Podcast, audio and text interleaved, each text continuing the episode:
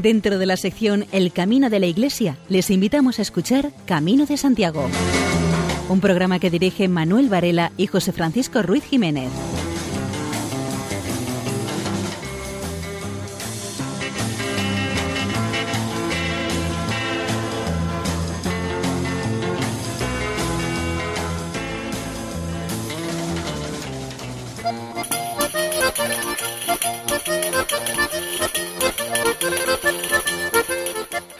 Este es un programa dedicado a Europa y tras unas consideraciones generales veremos cómo viven el Camino de Santiago asociaciones y peregrinos de Francia, Noruega, Suecia, Bélgica y Letonia.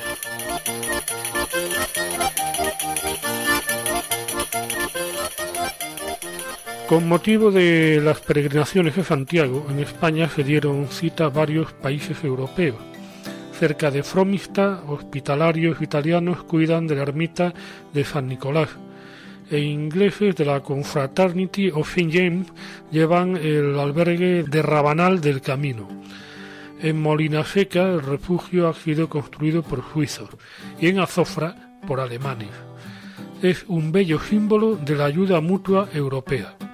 Los caminos de Santiago parten de los confines de Europa. Islandia, Gran Bretaña, Irlanda, los países escandinavos, los eslavos y el este de Europa. Y muchas de las rutas iniciadas en estos lugares confluyen progresivamente en cuatro puntos del territorio francés: Tours, Bedrenay, Le Puy-en-Velay y Arles. Estos caminos y puntos de partida no pueden verse de forma aislada o desde una perspectiva simplemente regional o nacional, porque son el trazado de todos un entramado de caminos que desde la Alta Edad Media permitía a los peregrinos llegar hasta Santiago. Porque estos caminos que partían de los confines de Europa son como una inmensa cuenca hidrográfica, pequeños arroyos que van formando progresivamente ríos de mayor caudal y hasta llegar a los puntos de Francia. Pero el camino francés no hubiese sido posible sin todos esos caminos, lejanos en el espacio, porque le dan envergadura europea y expresan un verdadero sentido. El denominado camino francés se convierte en una especie de rosario, donde las cuentas serían los monumentos, poblaciones y vestigios jacobeos de carácter material, que cobran su verdadero sentido al estar engarzados por este hilo conductor que es el camino.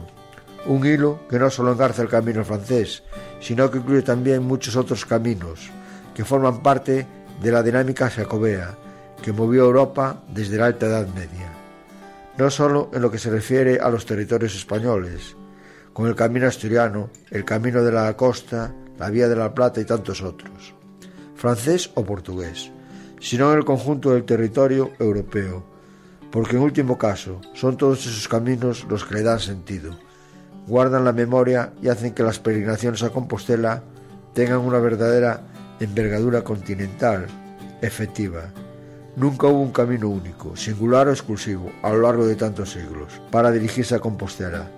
El flujo de peregrinos fue siguiendo rutas por toda Europa, enlazando santuarios de prestigio que en esos caminos se fueron construyendo. Es cada vez más frecuente que el camino a Compostela no se inicie en Roncesvalles, como es habitual, sino en los puntos de origen o residencia de peregrinos, en Francia, en Alemania, en Bélgica, en Suiza, en Italia. Se forjan así una continuidad, más visible evidentemente en los tramos finales, que traduce y es resultado de una práctica religiosa como son las peregrinaciones. Estas peregrinaciones implican una abundancia de santuarios, cultos y reliquias veneradas, devociones que jalonan la ruta hasta Compostela. Su visita no solo resulta obligada, sino que daba sentido y constituía una especie de ascenso espiritual o progresión hasta el sepulcro del apóstol. Por todo el mundo hay muchas rutas de peregrinación, pero la ruta sacobea tiene una peculiaridad. Está en el hecho de ser a la vez vía de peregrinación y vía de civilización. Su recorrido permite seguir la evolución arquitectónica, artística, urbanística, literaria, musical e incluso financiera y comercial. Por supuesto, artesanal, sin hablar de las infraestructuras y obras públicas, elementos todos ellos que hoy se nos muestran como componentes esenciales de la construcción histórica de Europa. El Camino de Santiago fue, especialmente en la Edad Media, un ejemplo de potenciación que supone el intercambio artístico entre las naciones que atravesaban los peregrinos. Las peregrinaciones significaron en la historia del arte europeo un amplio contraste de ideas y estilos que dieron lugar a un impulso artístico del que decimos que es de signo europeo. Los peregrinos aportaron con ellos símbolos, creencias y formas de vida que incorporaron a los lugares que atravesaban. Sin esta aportación venida de todos los rincones de Europa, el Camino de Santiago sería un conjunto sin mucha orden de expresiones localistas del arte, en lugar de constituir una unidad de sentido cultural. Venidos desde la lejana Islandia, las naciones bálticas y las profundidades del centro de Europa, peregrinos, artistas, artesanos y comerciantes aportaban nuevas formas de arte y nuevas maneras de entender y utilizar el arte. Peculiares modos de atender vocaciones espirituales y maneras útiles de hacer frente a necesidades materiales. En el camino se constituyó un gran eje artístico por el que discurrieron todas las formulaciones del arte de la Edad Media. En los estilos románico y gótico se mezclan sentimientos artísticos de raíces cristiano-europeas. A través de las regiones de Navarra y Cataluña llegarán las influencias francesas, italianas, germanas y más diluidas las bizantinas no es posible una relación exhaustiva del patrimonio artístico que nos ha legado el camino y el quehacer de las peregrinaciones. La orden de Cluny, dependiente directamente del pontífice de Roma, fue la gran potenciadora del arte románico y de la empresa jacobea. En el siglo XII la orden contaba con varios centenares de monasterios integrados en la ruta de los peregrinos a Santiago. Más tarde, una nueva orden, los monjes del Cister, traerán a la península el estilo gótico. En 1987 el Consejo de Europa lanza el Camino de Santiago como primer itinerario cultural europeo, pero no fue una decisión tomada de la noche a la mañana, pues en el ambiente ya había afán por el tema. En los primeros años que siguieron a la Segunda Guerra Mundial se forja una nueva conciencia europea que recupera la idea del Camino de Santiago como un elemento vertebrador de los pueblos del viejo continente. Unos años después, en 1984, un parlamentario alemán del Consejo de Europa, eh, Gunther Miller, redacta un informe que tituló El Camino de Santiago de Compostela y otros itinerarios europeos de peregrinación. Ese mismo año, en 1984, la Asamblea Parlamentaria del Consejo de Europa se confesaba consciente del papel que los itinerarios culturales europeos jugaron en el desarrollo de ciudades y la creación de instituciones religiosas para los peregrinos. También reconoce el Consejo de Europa la importancia de la arquitectura y su incidencia en las relaciones culturales en la propia comunidad europea. El Consejo de Europa mostraba también una gran sensibilidad hacia los caminos de Santiago observando que los contactos religiosos y culturales resultantes de tanto movimiento de peregrinos por toda Europa constituyeron una importante contribución a la unidad europea. Y la Asamblea Parlamentaria del Consejo de Europa reconocía la particular importancia histórica del Camino de Santiago y que existían en muchos países asociaciones que trabajaban para dar a conocer eh, las rutas de peregrinación. Así que recomienda al Comité de Ministros del Consejo de Europa que se inspire en el ejemplo del Camino de Santiago y lo tome como punto de partida para una acción relacionada con los itinerarios de peregrinación.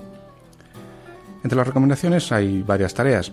Eh, cooperar entre los estados para proteger eh, conjuntamente los itinerarios internacionales, solicitar a los gobiernos que animen a las ciudades situadas en los caminos de peregrinación a cooperar en actividades comunes de conservación y conocimiento de los edificios que hay en los caminos, también se pide a las instituciones y a los ciudadanos que continúen el trabajo de identificación de los caminos, señalizándolos eh, mediante un emblema puesto por el Consejo de Europa. Se pide también que se hagan acciones coordinadas para restaurar el patrimonio monumental y natural, se creen programas de animación cultural, se promuevan intercambios permanentes entre ciudades o regiones y se estimule la creación artística y cultural. La mayoría de estas tareas necesitan mucha coordinación para poder integrarse en este gran proyecto europeo. Y en su respuesta a estas recomendaciones de la Asamblea, el Comité de Ministros del Consejo de Europa recuerda que las rutas de peregrinación dieron lugar en Europa a intercambios culturales, que desembocaron en movimientos de creación intelectual y artística, y propone crear itinerarios culturales, en especial a partir de las vías de peregrinación. El Consejo de Europa no tiene competencias en materia religiosa y se limita a proponer la salvaguarda y animación cultural del patrimonio histórico vinculado a estas rutas de peregrinos y a sugerir posibles acciones de tipo cultural, económico y social para revitalizarlos. Y lo que sí hace el Consejo de Europa es reconocer la dimensión religiosa de las vías de peregrinación, una religiosidad que no debe quedar diluida por el desarrollo del aspecto cultural. El Consejo de Europa deja la puerta abierta para que las instancias competentes asuman el desarrollo de la dimensión religiosa. En el año 1985, varios ministros, encabezados por el que entonces era ministro de Cultura francés, Jacques Lang, se manifestaron en favor de una acción favorable a partir del Camino de Santiago.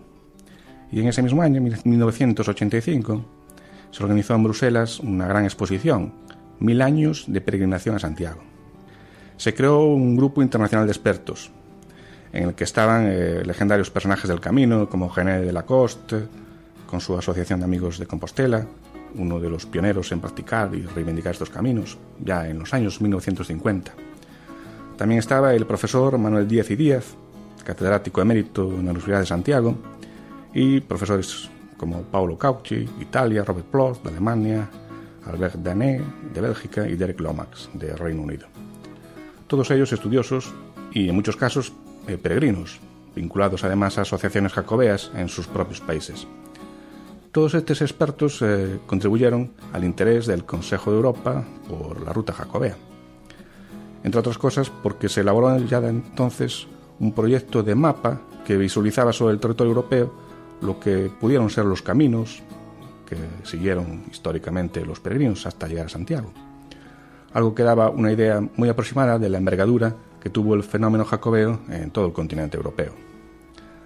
Paralelamente se produjo por aquellos años una eclosión del movimiento de asociaciones que se unían, tanto españolas como del resto de Europa. Ya había asociaciones eh, muy activas, eh, no solo en España, sino también en Francia, Italia, Alemania o Bélgica. Tras estas asociaciones había personas que no podemos olvidar, como don Elías Baliña. Están escuchando Camino de Santiago en Radio María. Dentro de la cooperación en el plano internacional, tienen especial interés las relaciones bilaterales entre países europeos, por ejemplo, en las cumbres o seminarios hispano-franceses que se han venido estableciendo en los últimos años. Suele estar presente el Camino de Santiago en el orden del día de las reuniones. Las primeras veces todo quedaba en buenas palabras, últimamente han comenzado a materializarse en proyectos concretos hasta el momento actual, esto ha sucedido fundamentalmente en relación con las actividades del intercambio juvenil. Se organizaron varios campos de trabajo, 44 turnos en total, en Francia y España, y un seminario para preparar programas de actividades. El próximo futuro parece abrirse a posibilidades de mayor alcance y sobre todo a programas operativos. Ambos países tienen especial interés en que sea así hay una idea de crear algún organismo o una fundación de carácter mixto dotado de medios suficientes materiales y jurídicos que ponga en marcha programas concretos de cooperación en distintas áreas, como son la recuperación y rehabilitación del patrimonio, señalización del camino, actividades culturales, intercambio juvenil, difusión, etc.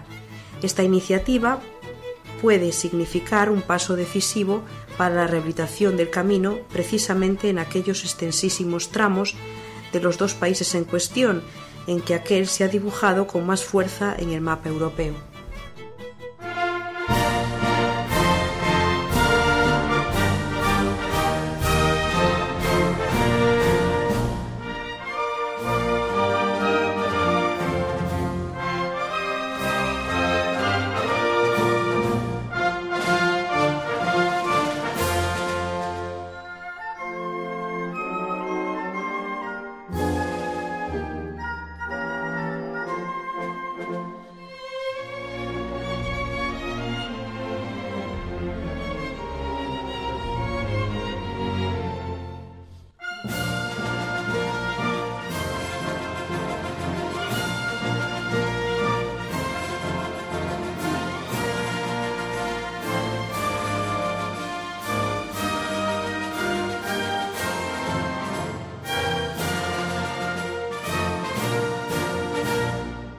Una de las asociaciones que han colaborado con el Consejo de Europa para la declaración de los Caminos de Santiago como itinerario cultural en Europa es la Sociedad Francesa de Amigos de Santiago. Antes de hablar de esa asociación, hay que decir que la contribución francesa a la recuperación del itinerario jacobeo tiene sus antecedentes míticos en Carlomagno y en la peregrinación del obispo Godescalco de Le Puy en el año 950 primer extranjero conocido en ir a Santiago. Ya en la época contemporánea, Bedier y Gastón París fueron precursores del renovado interés por lo jacobeo y lo románico. Por los años 1930, el Museo de los Monumentos Franceses de la capital gala monta una exposición en la que se presenta, entre otras cosas, una monumental ruta de Santiago de Compostela por Paul Descamps. Según algunos, este trabajo tuvo tal impacto que se le considera como el origen de un renacimiento de los estudios compostelanos tanto en Francia como en otros países de todo el mundo. La concreción contemporánea de la aportación francesa está en el nacimiento de la Asociación de París, el Centro Europeo de Estudios Compostelanos y la edición de la revista Compostel. Todo eso motivado por la perseverancia del marqués Lacoste Meselier que en Francia ocupa un puesto similar al de don Elías Baliña en España. La Asociación Parisina, desde hace más de 60 años, facilita a los peregrinos informaciones prácticas y culturales sobre los caminos de Francia y España que llevan a Compostela. Ofrecen una preparación tanto física con caminatas como cultural, conferencias y publicaciones, y también preparación espiritual hacen reuniones mensuales, organizan periódicamente una peregrinación a Compostela que coincide con San Luis, 25 de agosto. La Sociedad Francesa de los Amigos de Santiago la fundaron en 1950 Jean Babelon, Georges Chaval, Jean Villadier y René de Lacoste Meselier, historiadores, especialistas en arte y archiveros que veneraban a Santiago y habían hecho la peregrinación. En 1958 creó la credencial moderna a instancias de peregrinos que habían sido arrestados como vagabundos.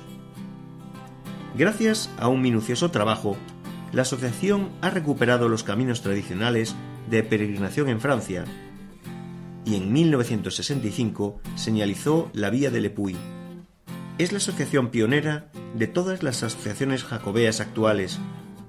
La segunda asociación fue la de Estella, fundada en 1963. La sociedad francesa sigue fiel a los objetivos fijados por sus fundadores. El estudio de los movimientos artísticos, históricos, literarios y religiosos originados por la devoción al apóstol Santiago el Mayor. La ayuda y consejos a los peregrinos actuales para la preparación de una peregrinación. El desarrollo de proyectos a dimensión internacional a través de una cobertura de socios asociativos e institucionales. La Sociedad Francesa de los Amigos de Santiago mantiene estrechas relaciones con la Catedral de Santiago de Compostela, las autoridades civiles de Galicia y de España y las principales asociaciones jacobeas de Europa. Actualmente, su presidenta es Adeline Rouquois, bien conocida en Galicia por su constante presencia en jornadas, congresos, etc., todo ello versados sobre el camino. El arzobispo de Santiago, Monseñor Julián Barrio Barrio, es miembro de honor de la Sociedad Francesa de Amigos de Santiago. A nivel de difusión popular, más que los esfuerzos de la Asociación Jacobea de París, siempre un tanto elitista, el primer éxito francés llegó a través de una obra que marcó una época para el camino. A través de ella, muchísimo trabajo de lectura y documentación previas, dos autores conseguían cautivar al público con un relato que encajaría perfectamente en la reciente ola expansiva de la novela medieval. Su estructura no era, con todo, la de una intriga más o menos ambientada, sino la de un ensayo que intentaba plasmar, con cientos de citas y ejemplos, la grandeza del mundo de la peregrinación a partir de diversos temas y bajo la óptica de los protagonistas de otras épocas. En el campo de las guías para peregrinos es loable el trabajo desarrollado por el abad Bernés junto a G. Verón y a L. Laborde Balén, que tanto hicieron por la popularización de los itinerarios compostelanos en Francia. Vamos a escuchar Utrella de Jean-Claude Benasset, eh, interpretado por voces recias del coro de la Comunidad de Madrid.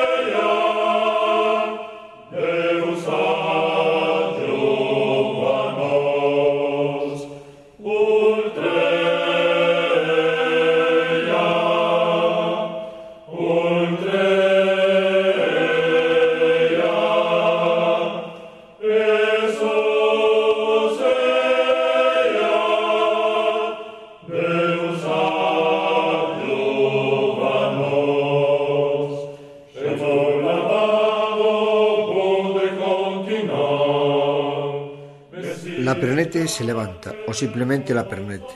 Es una canción tradicional francesa de la que hay una primera versión ya en el siglo XV. De ella existen diferentes versiones en todas las regiones de lengua de romance. Pernete significa muchacha, no un nombre propio, de modo que es una manera general de designar a las jovencitas, según el nombre de su tocado o cofia tradicional, la perna. Se trata pues de un término genérico, no referido a una joven en particular. La protagonista de la canción se asoma a su ventana antes de dedicarse a su tarea, hilar hilo con su rueca. Su madre está con ella, en la habitación de las damas, y el diálogo con ella proporciona la aparición sucesiva de los protagonistas de la canción.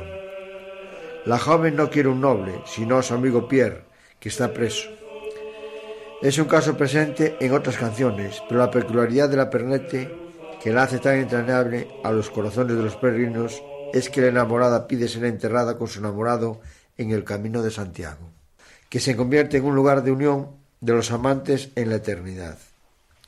Los peregrinos representan aquí a los barqueros de las almas de los difuntos, representan las creencias que equipara la peregrinación jacobea al viaje de las almas hacia el más allá.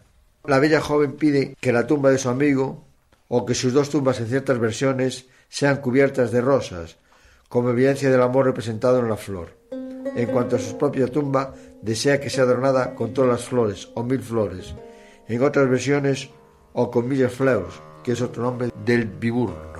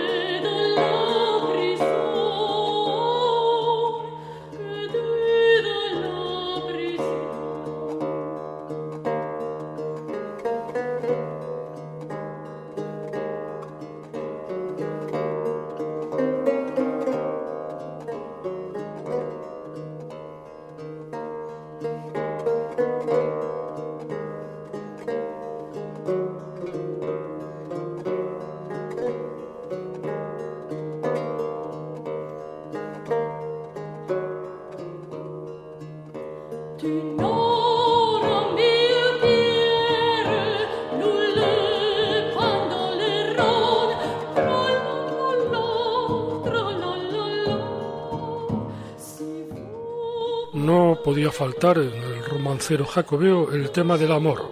También el Camino de Santiago tiene su Romeo y Julieta, en este caso Pierre y Pemet. Este canto, uno de los más bellos, aunque no es eh, propiamente de peregrinos, refleja la gran popularidad que alcanzó la peregrinación jacobea. Las últimas estrofas son las más expresivas y delicadas. La Pernet se levanta tres horas antes del amanecer, toma su rueca con su pequeña torre. Cada vez que da una vuelta exhala un suspiro de amor. Su madre le pregunta, Pernet, ¿qué tienes? ¿Tienes dolor de cabeza o el mal de amor? No tengo dolor de cabeza, sino mal de amor. No llores, Pernet, te casaremos con el hijo de un príncipe o el de un varón. No quiero un príncipe ni hijo de varón, quiero a mi amigo Pedro, que está en prisión. No tendrás a tu Pedro, le colgaremos. Si colgáis a Pedro, colgadme a mí también. En el camino de Santiago, enterradnos a los dos, Cubrid a Pedro de rosas y a mí de madreselvas. Los peregrinos que pasen se arrodillarán, dirán, que Dios acoja el alma de los pobres enamorados, uno por amor al otro, ambos han muerto.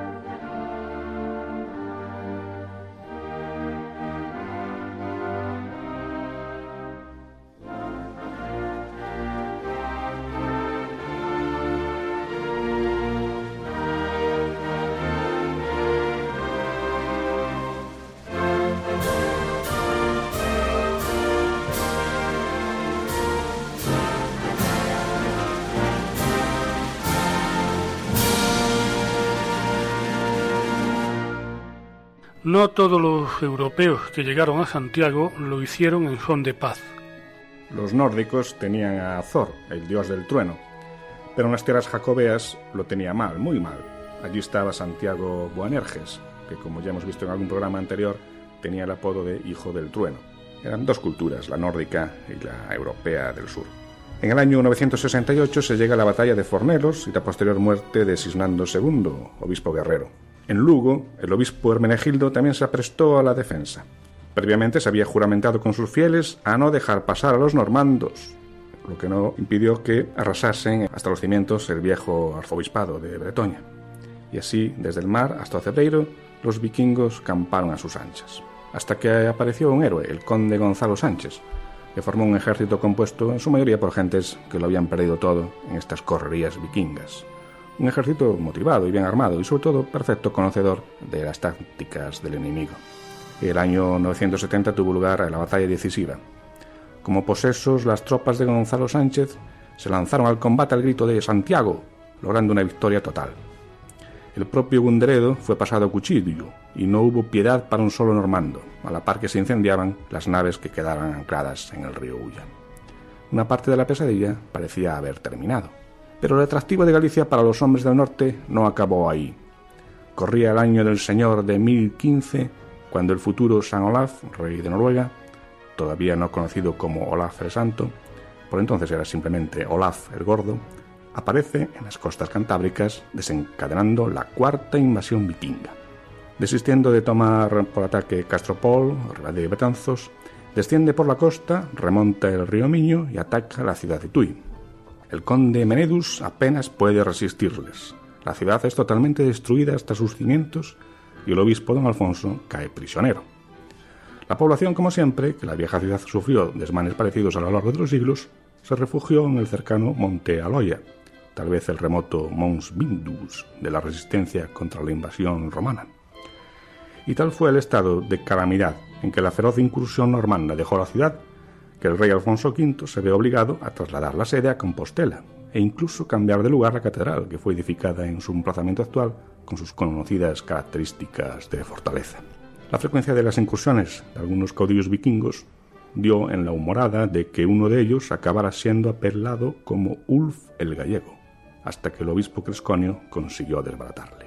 Poco a poco los obispos compostelanos, auténticos señores de la tierra en aquella época, van recomponiendo su defensa, hasta pasar a un ataque decidido. El obispo Cresconio impulsa las obras del castillo en Catoira, al pie de la ría de Arousa, verdaderas termópilas en el paso de los normandos primero hacia Iria y después hacia Compostela.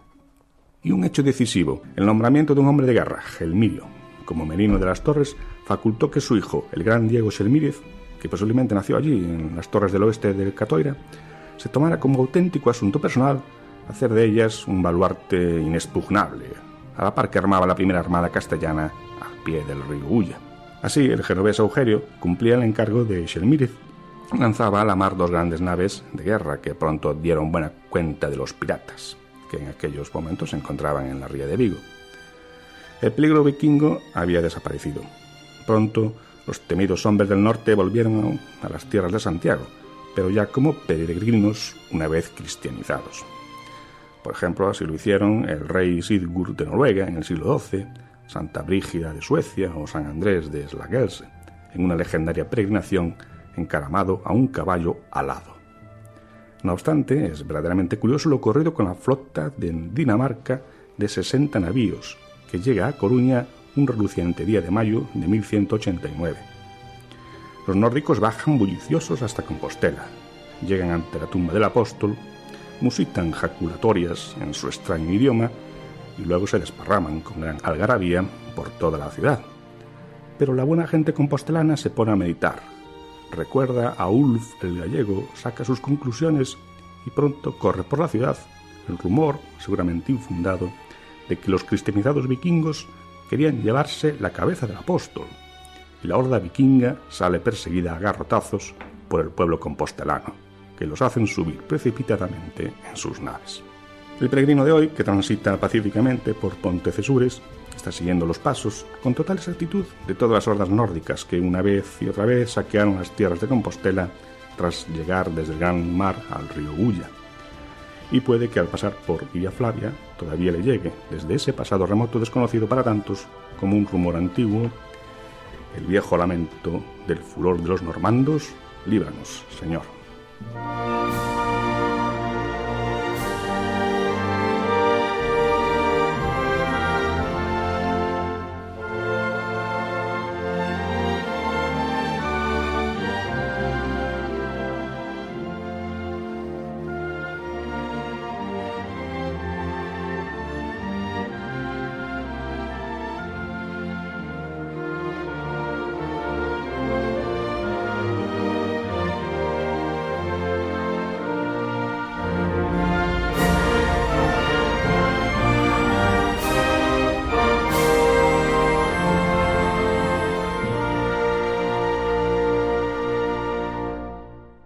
Tras escuchar el himno sueco, María José López nos habla de Ingrid Skanninge, o Ingrid de Suecia, que nació en Skanninge en el siglo XIII.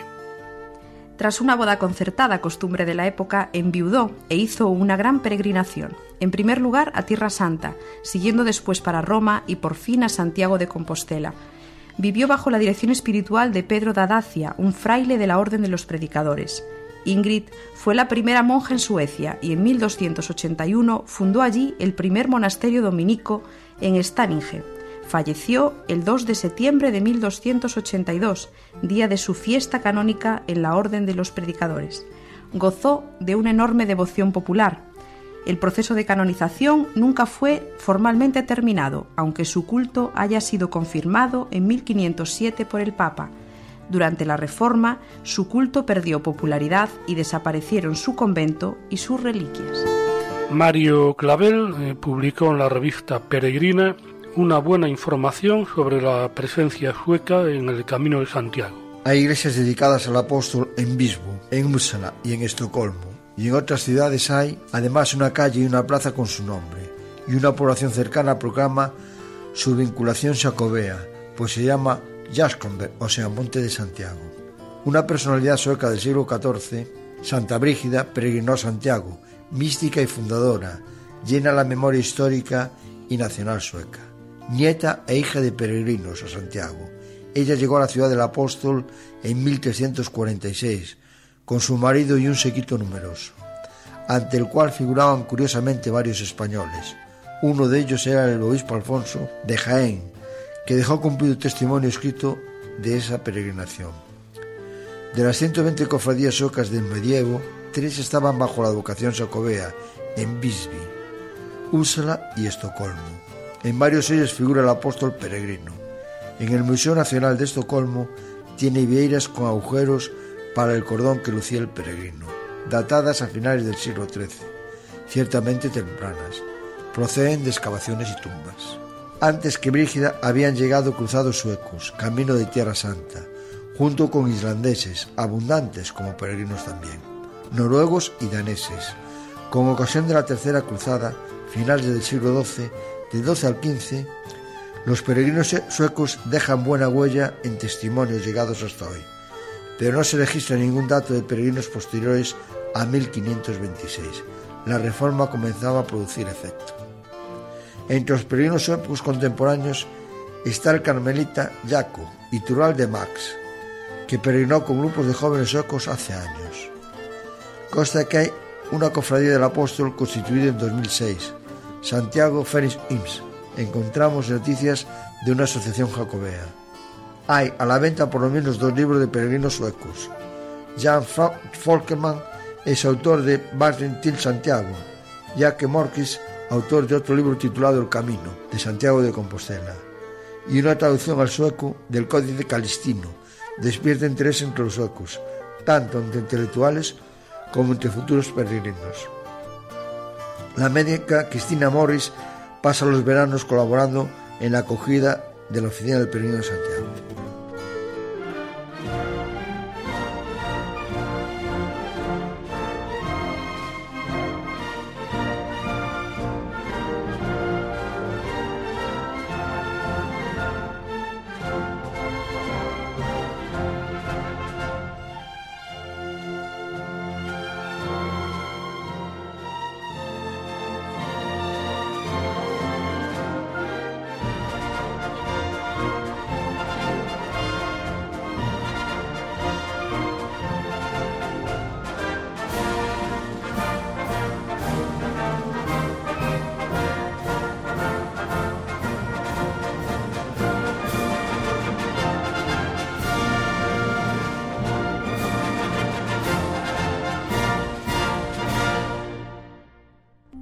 Santiago. Bélgica a la Asociación Flamenca de Compostela, ya en los años 80 le preocupaba el riesgo de que no se hiciese valer lo suficiente el carácter específico de esta peregrinación, que siempre ha sido la expresión de la inspiración cristiana de nuestra cultura europea.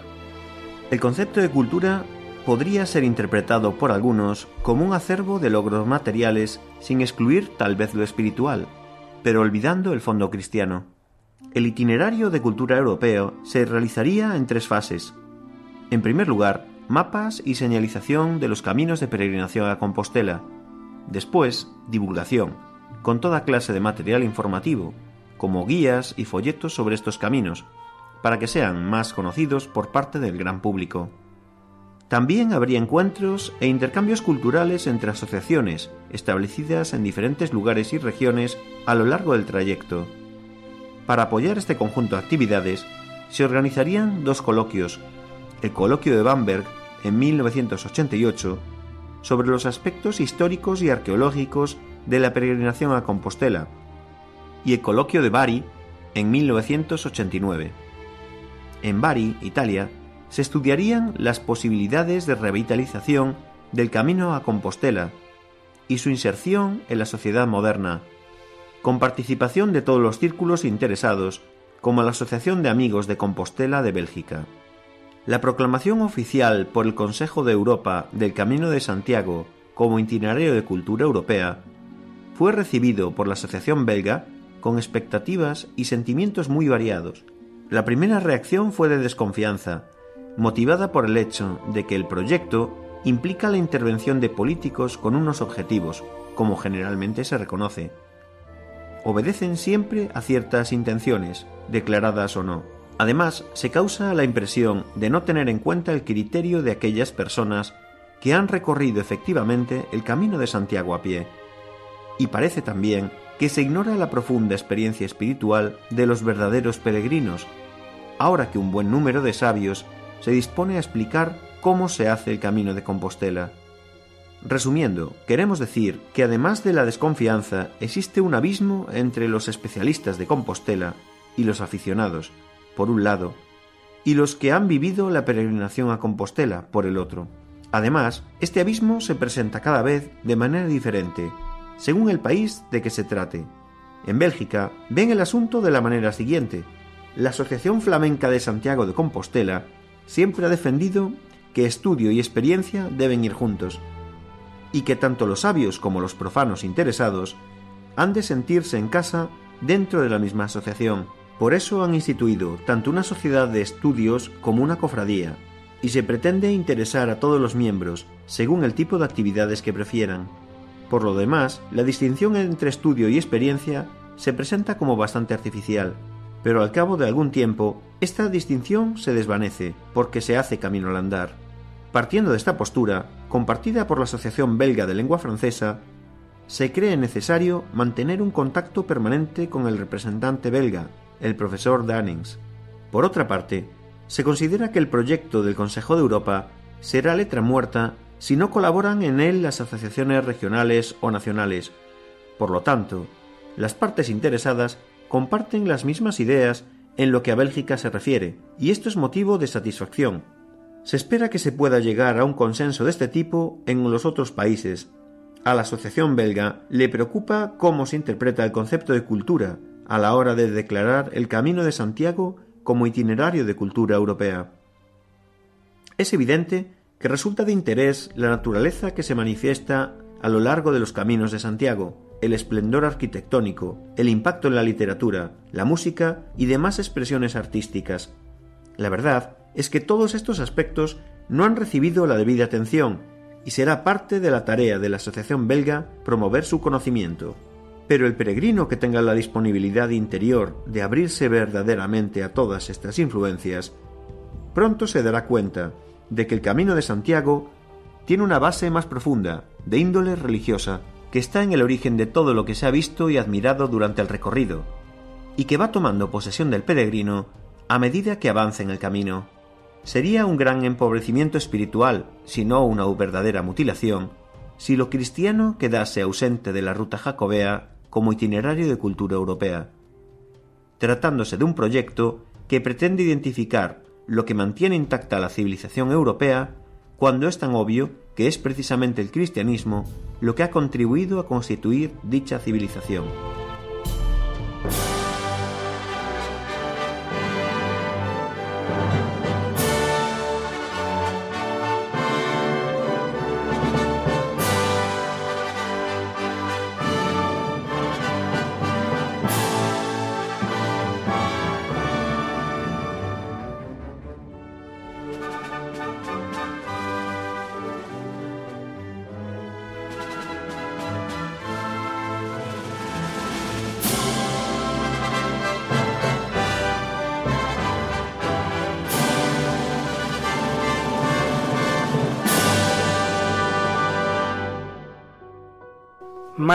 Saklina es de Grovina, Letonia.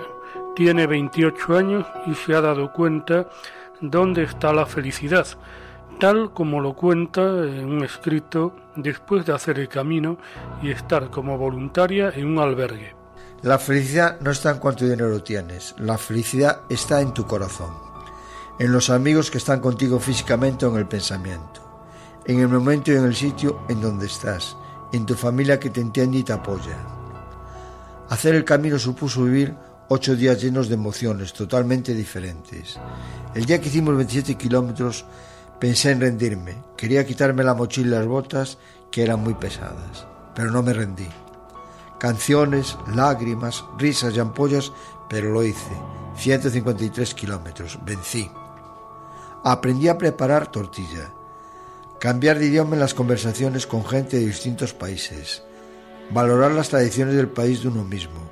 valorar las cosas pequeñas, un idioma nuevo, nuevos amigos, nuevos contactos, disfrutar las cosas típicas de Galicia y España, y más, y más, y más. Yo intenté disfrutar todo lo que Galicia ofrece, los mariscos, mejillones, navajas, calamares, qué ricos. Pulpo, mi favorito. Empanada, caldo gallego, chorizo, pimientos de padrón, tortilla, lentejas.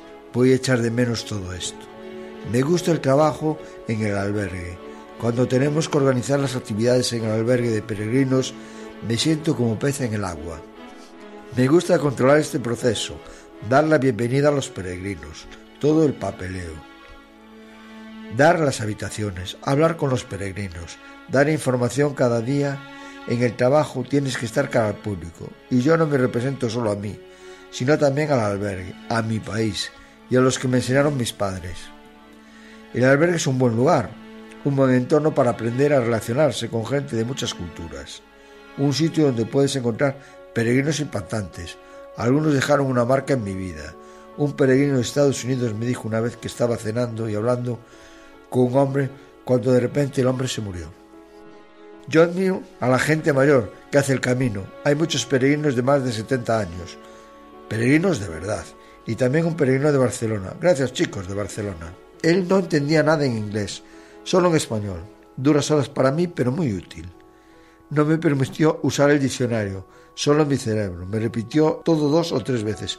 Qué paciente. Después mi español empezó a mejorar. En este tiempo lloré algunas veces. Quería volver a mi país. Pero tengo aquí amigos que no me permiten sentirme triste. Por eso también tuve muchos días con risas. La vida aquí me enseñó a no preocuparme por cosas insignificantes. En fin, qué bueno es conocer otros países y disfrutar otras culturas. Sobrevivir otra vida. En ocasiones echas de menos beber té con leche, comer pan negro con salchicha de tu país. Saben asombrosas.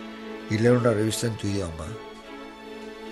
La joven de 26 años, Lynn Briden, también vive en Letonia, concretamente en Riga, y a continuación les trasladamos su experiencia, tal como ella misma la dejó por escrito. Pues sí, Lynn Bride, de Letonia, escribe lo siguiente. Estoy libre otra vez. Ahora mismo me siento como si estuviera en una diferente realidad y la puerta a mi vida real está cerrada por un rato.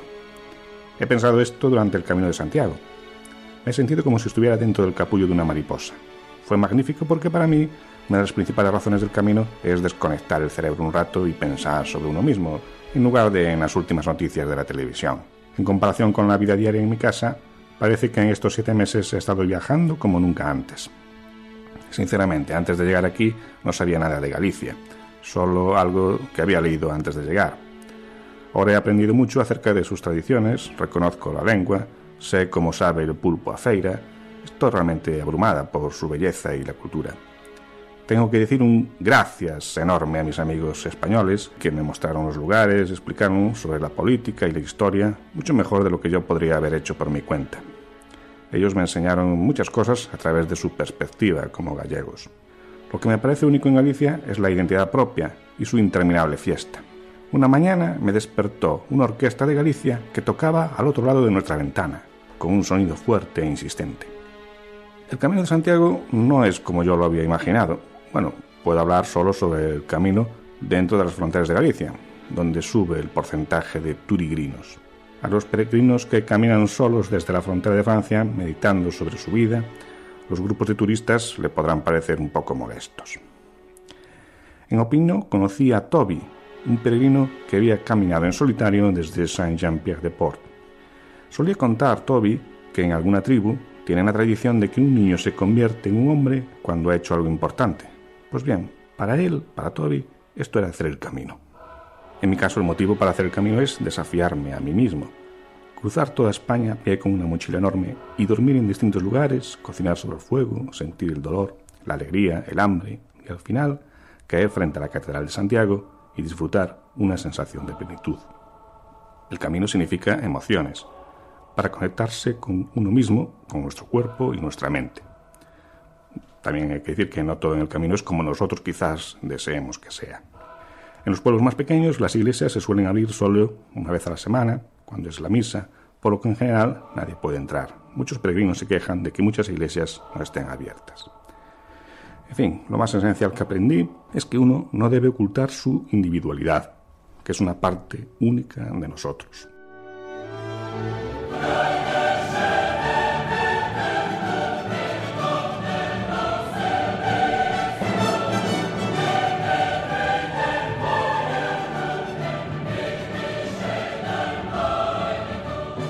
y hemos llegado al final de este programa monográfico dedicado a Europa.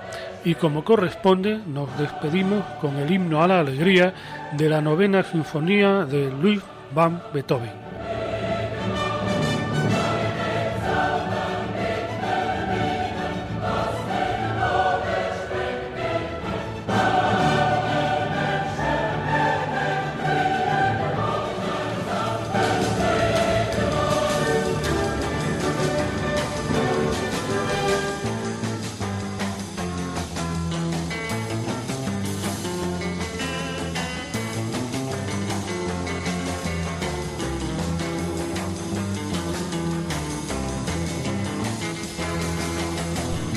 Escuchado en Radio María Camino de Santiago, dirigido por Manuel Varela y José Francisco Ruiz Jiménez.